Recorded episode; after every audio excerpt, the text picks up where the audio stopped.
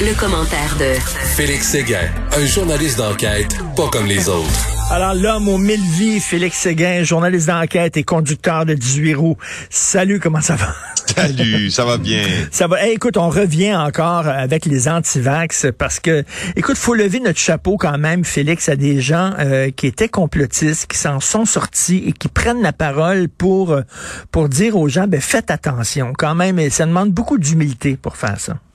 Oui, et le témoignage qui est relaté aujourd'hui euh, dans le journal de Montréal par Clara Loiseau est assez intéressant. Odile Maltais, qui a réussi à se défaire de ces, croyances-là après plusieurs années euh, à, croire finalement à être désinformé, hein, comme on le disait depuis le début de la semaine, après avoir subi la désinformation, une adepte des théories du complot. Puis là, elle se dit, je vais aider les autres à se libérer de cette emprise-là. Écoute, à terme, là, euh, Odile dormait trois, quatre, cinq heures par nuit maximum où elle passait son temps, je pense, sur les réseaux ben sociaux. Elle dit qu'elle avait l'impression d'être dans une spirale. C'était étourdissant. Elle était sous, l'adrénaline.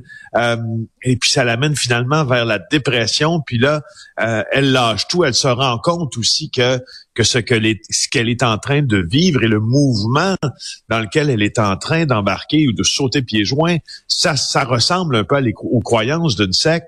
Écoute, on va tu on, l'a interviewé tantôt à notre antenne. On va en, on va diffuser un extrait dès maintenant pour qu'on place un peu la discussion. Okay.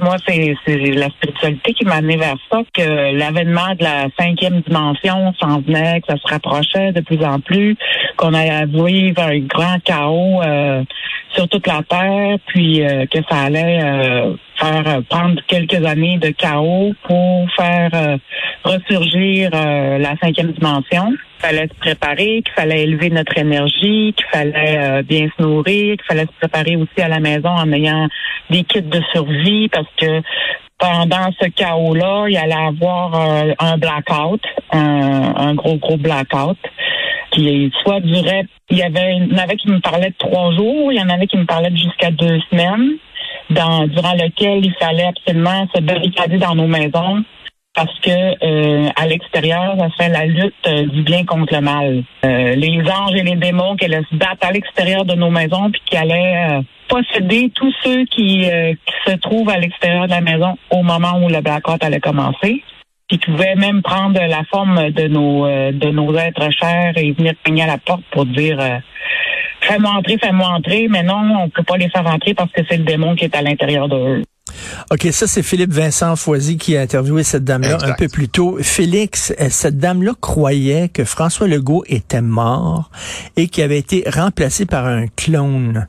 Comment tu peux croire des niaiseries pareilles? Parce que tu t'isoles, Richard. C'est ce qu'elle raconte. Parce qu'elle s'isole. Elle est originaire du Saguenay-Lac-Saint-Jean. Elle déménage euh, dans la grande région de Montréal, ici. Et puis là, c'est la descente aux enfers, si tu veux, s'accélère. Pourquoi? Encore une fois, l'isolement son cercle hmm. d'amis rétrécit. Elle se retrouve aussi entourée de gens qui baignent dans un milieu de d'un milieu spirituel, mais qui croit aussi à beaucoup de théories. Elle se lie d'amitié avec une femme, raconte Clara Loiseau, qui lui raconte avoir vu des hommes en noir qui lui ont dit de se préparer parce que les extraterrestres étaient sur Terre et qu'une flotte intergalactique viendrait sauver les hommes en cas de chaos. Sais-tu à quoi ça me fait penser? À quoi? Ça me fait penser à le trans au transit vers Sirius de Luc, Cyrus, je pense, de Luc Jouret et Joe oh, mon Dieu. ce genre de patente-là. Ça, c'était, ça, c'était, attends, comment il s'appelait? L'ordre du Temple solaire. L'ordre du Temple solaire, mais écoute, qui avait même investi, là, qui était très présent à Hydro-Québec, entre autres, chez des camps d'Hydro-Québec, tu sais, parce qu'on a l'impression que c'est rien que des gens d'une certaine classe sociale qui embarquent là-dedans. C'est pas vrai, là. Pas vrai. Il y a des gens avec des diplômes, il y a des gens qui sont riches et des cadres supérieurs.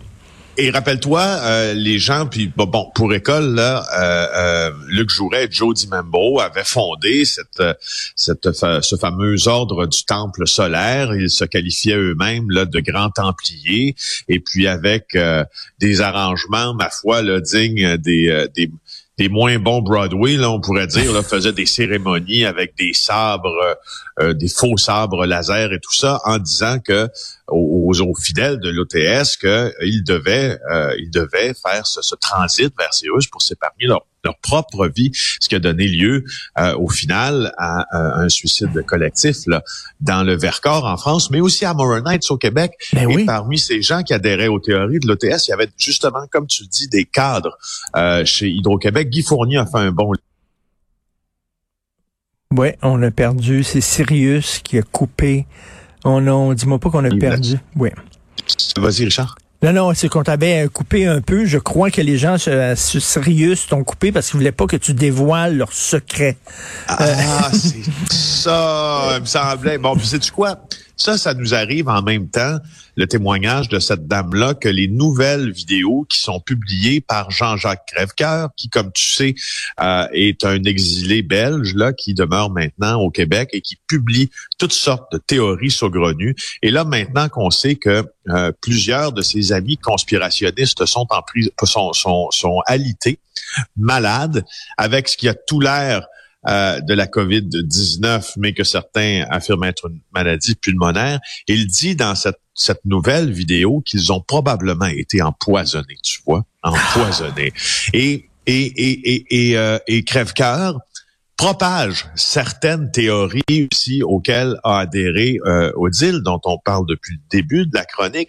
Et il est beaucoup dans préparez-vous quelque chose de grave va arriver. Tu comprends qu'est-ce qui vient susciter chez chez quelqu'un qui est qui est faible, surtout qui est encore plus faible depuis le début de la pandémie parce que c'est isolé. Ben, mais, ça, mais la question, c'est que est-ce qu'il sait, est-ce que c'est quelqu'un qui sait fort bien que c'est des sornettes puis qui fait ça pour un power trip ou c'est quelqu'un qui lui-même est une victime? J'ai bien de la difficulté à avoir de la compassion et de la générosité pour des gens comme ça, mais en même temps, on a dit, regarde, lui-même était une victime de ça, là. Peut-être qu'il croit vraiment. je veux dire, va sur son site web, il y a des DVD à vendre aussi, là. Ah, c'est ça, ben c'est ça, voilà. Félix, Félix, follow the money. Follow the money. Follow the money. Tu sais, pour crève-cœur, là, je veux juste te dire que, euh, écoute, Science Presse, là, en août dernier, a fait un article qui, qui, qui, qui, qui, en fait, qui, on appelle ça le debunk, là, euh, donc défait les affirmations de Crève-Cœur. Il dit, lui, qu'avec deux doses du vaccin, l'âme se détache définitivement du corps. hey, sais-tu quoi? Je, je, je portais à te dire, no wonder, donc pas de surprise. C'est faux, hein? Euh, mais non, mais je, pense, je, pense que c'est ton, ton, cerveau qui se sépare de ton corps dans son, dans son cas à lui. Puis d'ailleurs, on voit l'emprise que ce genre de théorie-là a. Prends François Amalega, il a rien compris, ce gars-là. Aïe aïe, écoute, euh, il est devant la cour municipale depuis la semaine dernière. On a dû l'y amener de force. On a dû, euh, d'ailleurs, euh, tu sais, il voulait, voulait pas porter son masque en cour. Le juge a dit, ça va prendre ton masque, mon Joe, pour que tu subisses ton procès. Alors, il a été reconnu coupable maintenant d'entrave au travail des policiers. Puis il a tellement rien appris de sa semaine. Il a passé une semaine en prison. Il a passé une semaine en prison. Alors, ce qu'il a fait, lui, c'est qu'il a déploré euh, un juge qui a halluciné, dit-il, quand lui-même s'est comparé à un emblème de la lutte ségrégationniste aux États-Unis. Euh, et le juge a dit qu'il craint pour la sécurité publique. Il craint pour la sécurité publique euh, quand, il, quand il regarde les agissements de, de, de cet homme-là, celui qui manifestait donc devant euh, devant les écoles, Monsieur Amalega Bitondo. Euh, il dit j'ai le droit de magasiner sans masque. Tout décret qui empêche qui l'empêche, ça viole ma liberté. Il est une victime, dit-il. On ah se pose dans le rôle de, on se pose dans une situation de victime. Et puis même le juge a essayé d'être poli, pédagogue, lui expliquer qu'il exagérait quand il compare le masque à de la torture. Mon Dieu. Il, dit, il dit, il dit, il dit, ben écoute, me forcer à porter le masque, c'est comme si on me forçait à manger mes propres excréments. C'est ça qu'il a dit. Faut-tu être complètement déconnecté de toute réalité? Et là, on parle d'un mathématicien brillant, là. Exact. Quelqu'un qui, qui était respecté par ses pairs, puis à un moment donné, euh, ben tu vois, ça, ça tourne plus rond, puis il, se retrouve dans ses, il se retrouve dans la gang de, de, de, de, de crève-cœur, puis etc. Puis dans la gang de Odile dont on parlait en début de chronique. Euh, et il furieux, influence, puis un fou furieux qui a une passe. moi, ce qui, ce qui, ce qui m'embête, on en a parlé hier là, sur, sur, on en a parlé hier de ça, sur est-ce que c'est le temps de dépoussiérer les articles qui permettent d'enrayer hmm. la désinformation. Ce qui m'embête dans ça, c'est qu'il c'est qu'il peut avoir une influence négative sur ben, plein de Tout à fait. J'avais Alexandre Moranville-Wallet, ici, euh, qui, qui, est chroniqueur à Cube Radio, spécialiste des théories du complot, et qui me disait hier, qui me racontait toutes les théories du complot qui circulent autour de la panne de Facebook où on dit que c'est écrit presque comme dans la Bible, dans leurs écrits, les fans de QAnon, avant le retour de Donald Trump, qu'on appelle The Storm, Donald Trump va revenir, puis il va arrêter tous les démocrates pédophiles, puis il va les mettre en prison, les exécuter. Juste avant, c'est écrit dans leur, euh, dans leur texte sacré qu'il va y avoir de Big Darkness, c'est-à-dire la noirceur, puis là, la panne de Facebook annonçait ça. Ça annonce le retour de Donald Trump, comme le retour du Christ sur Terre, avec le jugement dernier ils sont fous furieux. Ah non, non, c'est, on vit dans une, on vit dans une drôle d'époque drôle, drôle, drôle d'époque. Alors euh, voilà, Richard, je, je, et, d'autres fous et rapidement là, ouais, ouais, c'est déprimant. Puis d'autres fous rapidement là, mais un dépanneur à Québec qui semble avoir de sacrés problèmes de racisme. On a vu là où il y a une famille d'Atikamekw euh, qui voulait utiliser les toilettes, puis on a dit non, ces toilettes-là c'est pour les blancs. Et euh, là, c'est un homme quoi, c'est un maghrébin, c'est ça qui Oui, c'est un maghrébin. Ouais, ouais. Puis un, un autre incident, deuxième cas de propos racistes par la même caissière du même dépanneur de Québec.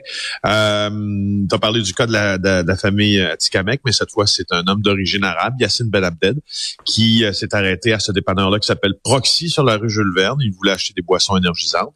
Et là, euh, il entre dans le commerce, la caissière l'ignore, affirme-t-il. Il se dirige vers la caisse après de longues minutes.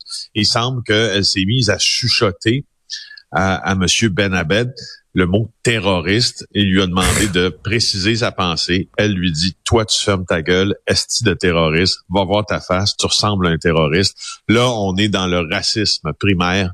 Euh, et, euh, je crois que, tu sais, je veux dire, dénonçons-le, dénonçons, ben dénonçons cette tu sais, J'ai vu dans le National Post aujourd'hui un parti qui se présente aux euh, élections municipales à Québec et un des partis qui se présente affirme que l'islam est un cancer.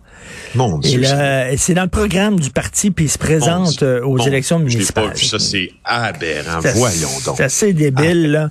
Merci beaucoup. Toujours un plaisir. Je te laisse parce que tu as un feu à aller éteindre, parce qu'on sait que tu es pompier volontaire ou sinon c'est pas vrai. pas vrai. Merci Félix. Salut.